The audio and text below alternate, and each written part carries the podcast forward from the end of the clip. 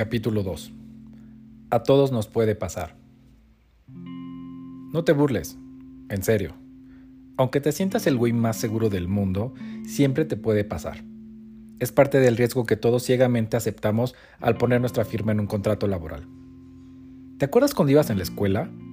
Imagina que estás en el salón de clases y en eso llega la coordinadora a la puerta y le pide a tu maestra que te deje salir porque la directora quiere hablar contigo. Y en eso escuchas un de todos los compañeros del salón, asumiendo que te van a suspender, reprobar, expulsar, sancionar o la peor de todas, tus papás no han pagado la colegiatura y bueno, van a tener que pedirte que le llegues a la chingada a su escuela por pobre. Bueno, ahora, ese mismo temor cuando eras niño se repite cuando tu jefe te dice de forma muy seria, ¿puedes venir a mi oficina? Y más cuando ha habido recorte de personal últimamente. Y aunque sabes que seguramente no es para ofrecerte un aumento de sueldo, jamás se te ocurre que es para que te corran. O sea, no a ti. Porque pueden despedir a todos los demás. Ellos no son necesarios como tú que eres un engrane súper importante en la maquinaria corporativa. Aún así, no puedes evitar que te suben las manos y, cuando te levantas lentamente de la silla, ver a todos los que alcanzaron a escuchar que el jefe quería verte en privado con cara de, uy, no mames. Mientras caminas a la oficina donde te citaron, te acuerdas de todos los chistes de mal gusto que hiciste cuando corrieron a alguien, con esa inmunidad hipócrita que te daba saber que no fuiste tú. ¿Recuerdas haber dicho que a Miguel ya le prendieron el ventilador, que a Jorge ya le bajaron el switch, que a Patty ya le cortaron la luz y que a Rodrigo ya le habían dado para su licuado? Llegas a la oficina privada de tu jefe y lo que más miedo te da no es que te corran en ese momento, no son las cuentas que tienes que pagar o lo difícil que sería encontrar otra chamba. Lo que más miedo te da es que ahora tú vas a ser del que se van a burlar. Tú vas a ser el de no mames en serio de la hora de la comida. Tú vas a ser el uy, se acababa de comprar coche y ya se quería casar y ya estaba pagando su DEPA 200 mil mensualidades. Esta vez, tú vas a ser a quien ya le dieron su cajita de cartón. Mientras camino a la oficina de mi jefe voy pensando que, con lo de mi liquidación, puedo sobrevivir unos seis meses. Tiempo razonable para encontrar un nuevo trabajo y que todo esto de estar desempleado sea solo un trago amargo. Supongo que los despidos son algo súper común en muchos trabajos, pero nunca pensé que me tocaría a mí. Seguro piensas que para que te corran debes ser un pendejazo o, no sé, hacer que la empresa pierda millones de pesos, o iniciar un incendio en la oficina, o cogerte a la esposa de tu jefe. Pero de cierta forma, por más real y común que sea, hasta parece increíble que te digan, tuvimos recorte de presupuesto y pues vamos a tener que dejarte ir. O sea, como si quien te lo dice hubiera peleado por tu plaza, cuando, seguramente, lo primero que hizo al saber que tú serías el despedido fue sentirse aliviado de que no era él a quien le iban a prender el ventilador. Pero me estoy adelantando, pienso, mientras trato de relajarme un poco al llegar justo a la puerta de la oficina. Toco para anunciar mi llegada y Gonzalo, mi actual jefe, se levanta de su silla para invitarme a sentar. Uf, mala señal. Eso nunca lo había hecho antes. Estoy sentado frente a él en su escritorio y siento un vacío enorme en el estómago cuando me dice que tiene malas noticias. Después de eso, creo que los oídos se me taparon porque medio alcanzaba a escuchar lo que me decía. Algo relacionado a que no es un tema de desempeño, algo como que entiende mi situación y que no es fácil para él, algo como que no fue su decisión y solo es el portavoz, algo como que puede hacerme una carta de recomendación si la necesito. Tengo la boca seca y las manos me están hormigueando porque hoy es fin de mes, lo que significa que no regresaré a mi lugar más que con un oficial para agarrar mis cosas y meterlas en una caja de cartón. Gonzalo sigue diciendo algo, pero hace varios minutos que dejé realmente de escucharlo. Me levanto de la silla sin decir nada, dejando la media plática motivacional y lo interrumpo diciendo, ¿entonces ya no necesitas el reporte en el que estaba trabajando? Ya lo tengo casi listo. Si me das chance un par de días más, puedo acabarlo para que tu junta con la directiva salga bien. No importa que no me pagues. Gonzalo me dice que eso ya lo tiene resuelto, que no me preocupe y que necesito dejar las instalaciones de forma inmediata. Me mira con cara de pena ajena, como cuando ves a alguien pidiendo dinero en la calle. En ese momento, llega al pasillo alguien de seguridad y con un movimiento de cabeza me indica que es hora de irme de ese lugar. Trae una caja de cartón la cual pone en mis manos y me da una palmada para que empiece a caminar. Mientras voy por los pasillos con mi caja vacía de cartón, señal inequívoca de que soy el nuevo apestado, Trato de caminar con algo de orgullo, pero por más que intento no puedo levantar la cara. Los hombros me pesan, siento dormidas las manos y tengo ganas de llorar. Llego a mi escritorio y agarro torpemente mis libretas, plumas y un portarretratos con una foto donde salgo con mi novia en Cancún. Trato de agarrar mi taza de café con el logo de la empresa, pero el cuate de seguridad me dice que eso se queda porque es propiedad de la compañía. Las manos me tiemblan y siento que en cada paso que doy se me doblan las piernas. Cuando las puertas del elevador se abren, el sujeto de seguridad me pide la credencial y justo ahí fue cuando sentí que el mundo se me desmoronaba por completo. Ahí fue cuando realmente supe que sin mi trabajo no soy nada. Había dedicado tanto tiempo a eso que ahora no tengo la menor idea de qué voy a hacer. Bueno, o sea, seguro buscar otra chamba donde nadie me va a conocer, ni va a respetar mi trayectoria, voy a tener que empezar de cero y pues está de la chingada. Lo que más me preocupa es que el siguiente lunes no tengo a dónde ir. Lo que me asusta es que no va a pasar mucho tiempo para que me quede sin dinero. Lo que me estresa es que ya necesito cierto sueldo para medio vivir como gente decente.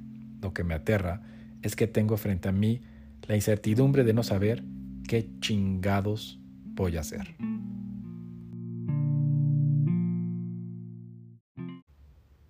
Estoy trabajando para un imbécil. Por supuesto, hijito. Tu jefe es un idiota, tus compañeros son incompetentes y eres menospreciado.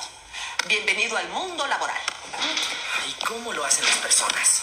Bueno, si quieres comer, dormir bajo techo y esos lujitos, no te quedan muchas opciones. ¿Papá qué? ¿Él tuvo elección? Cada 20 años se te permite un colapso.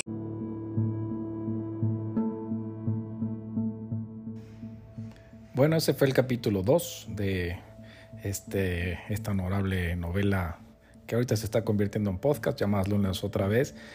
Y el audio que escuchamos aquí al inicio me lo topé el día de hoy, justo navegando en mis redes sociales y se me hizo muy curioso porque más o menos construye un poco sobre de lo que estuvimos hablando precisamente en el capítulo 2.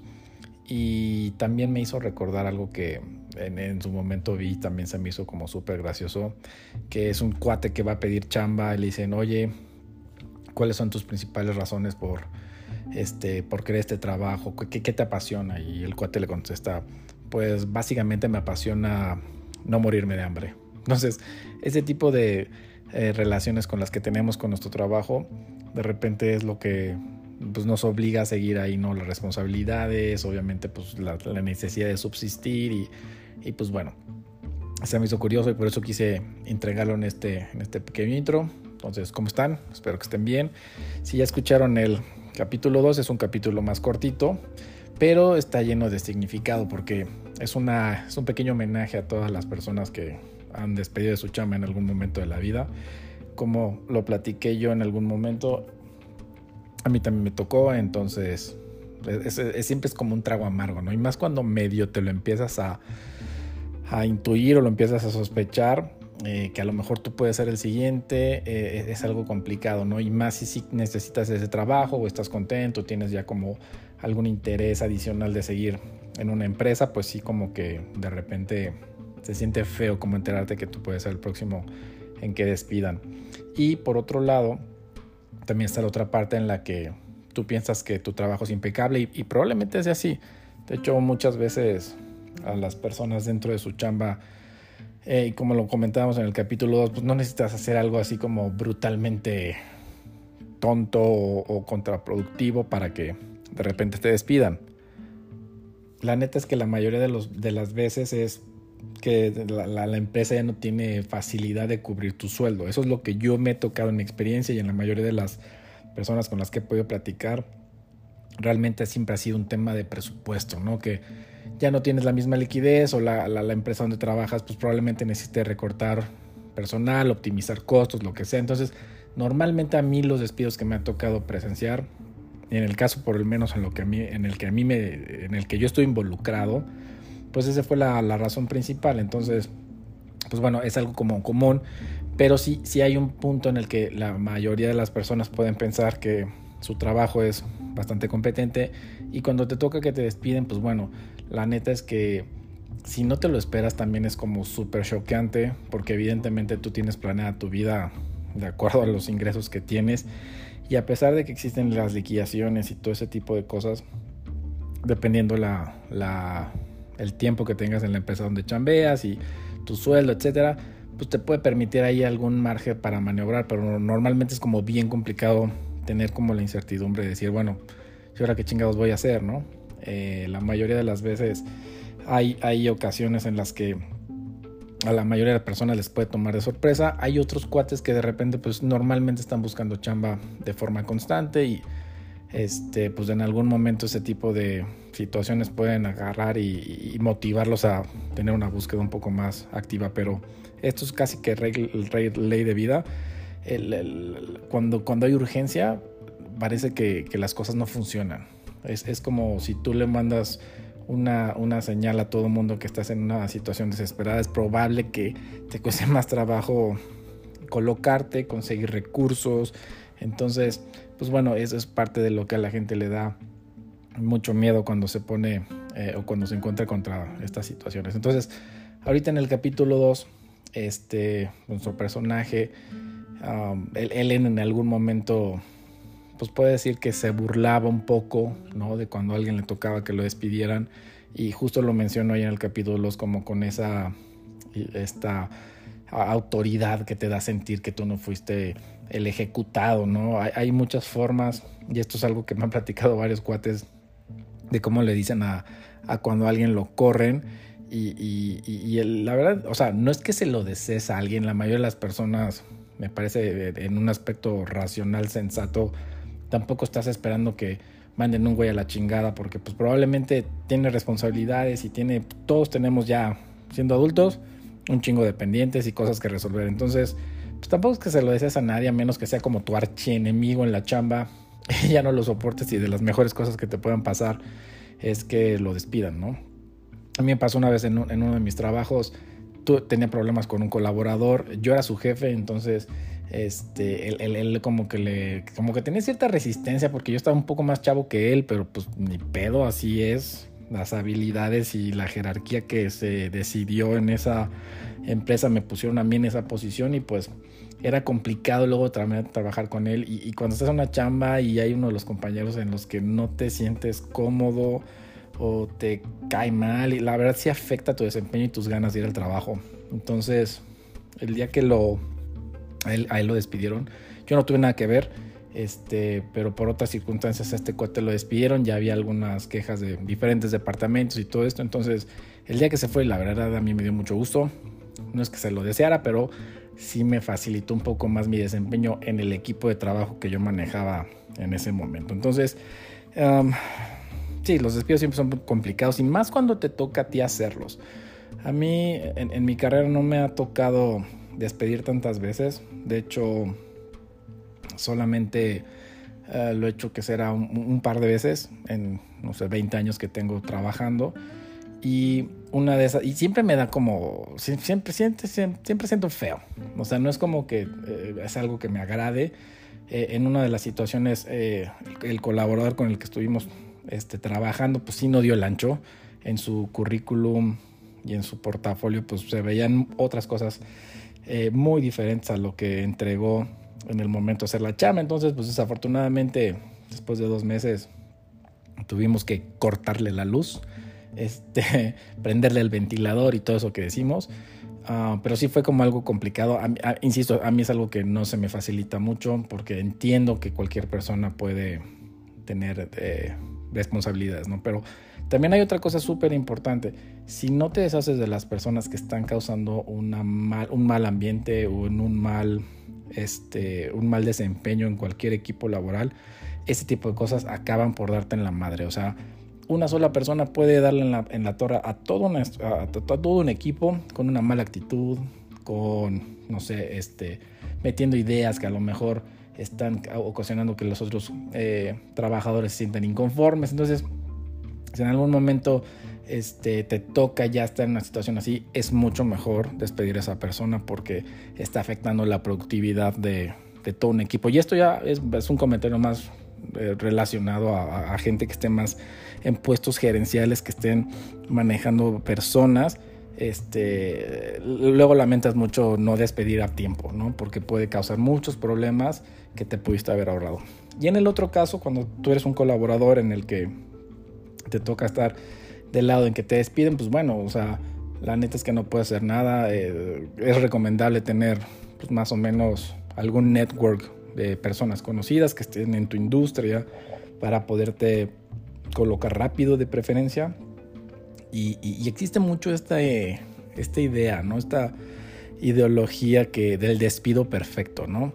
El despido perfecto normalmente tiene que ver con una fantasía que tienen muchos trabajadores en el que después de que están hartísimos de su trabajo, en el que probablemente aguantaron mucho más tiempo del necesario por la necesidad misma que tenían, un día, un viernes después de quincena, dicen, estoy hasta la madre, a la chingada todos de aquí, se levantan de su lugar, le mientan la madre a todos los que le cagan de su departamento, van a la oficina de jefe, le dicen que es su pendejo y que le renuncian, ¿no?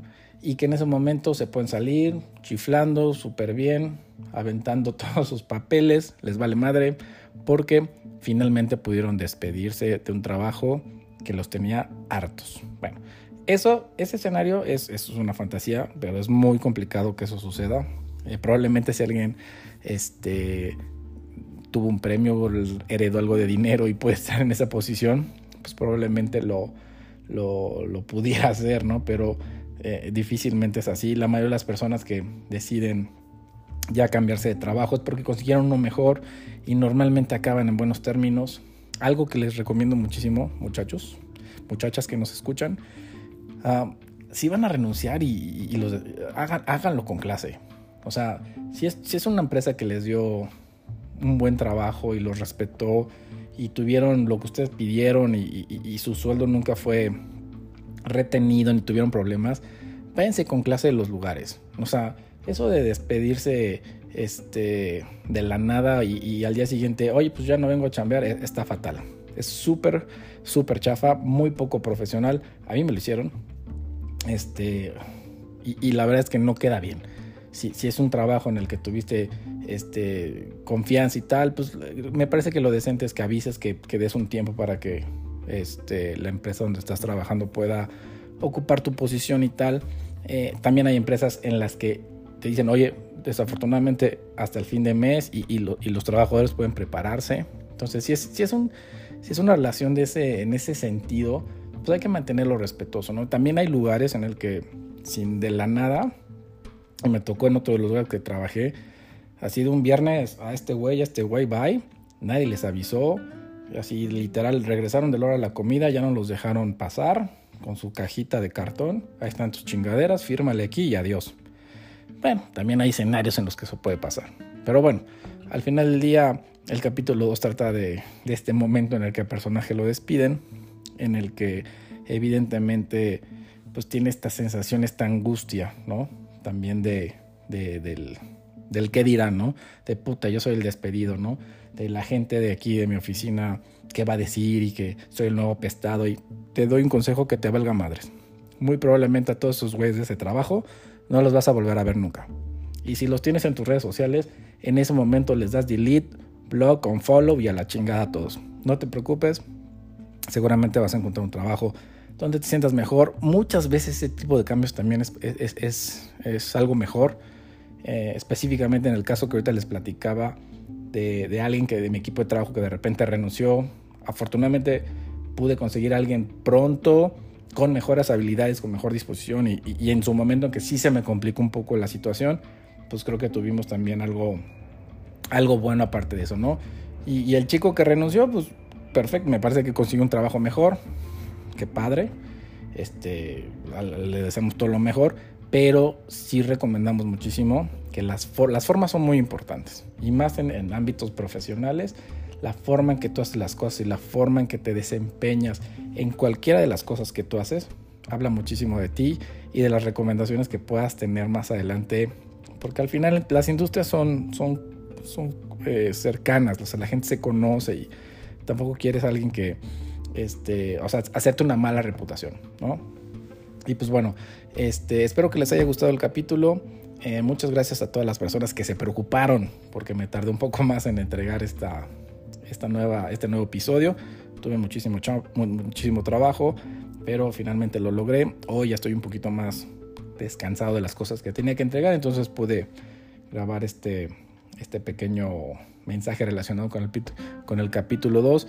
Y si tienen alguna pregunta y tal, escríbanme en las redes sociales. Si lo están escuchando en Anchor FM, pueden dejar ahí un mensajito de voz. Y pues bueno, espero regresar el próximo fin de semana. Yo espero que sí. Con el capítulo 3. Está muy interesante el capítulo 3. Eh, habla específicamente de temas educativos y cómo te pueden afectar en tu vida profesional. Pues muy bien, me dio gusto estar acá platicando con ustedes y nos leemos pronto. Nos escuchamos más bien pronto. Eh, cuídense, bye bye.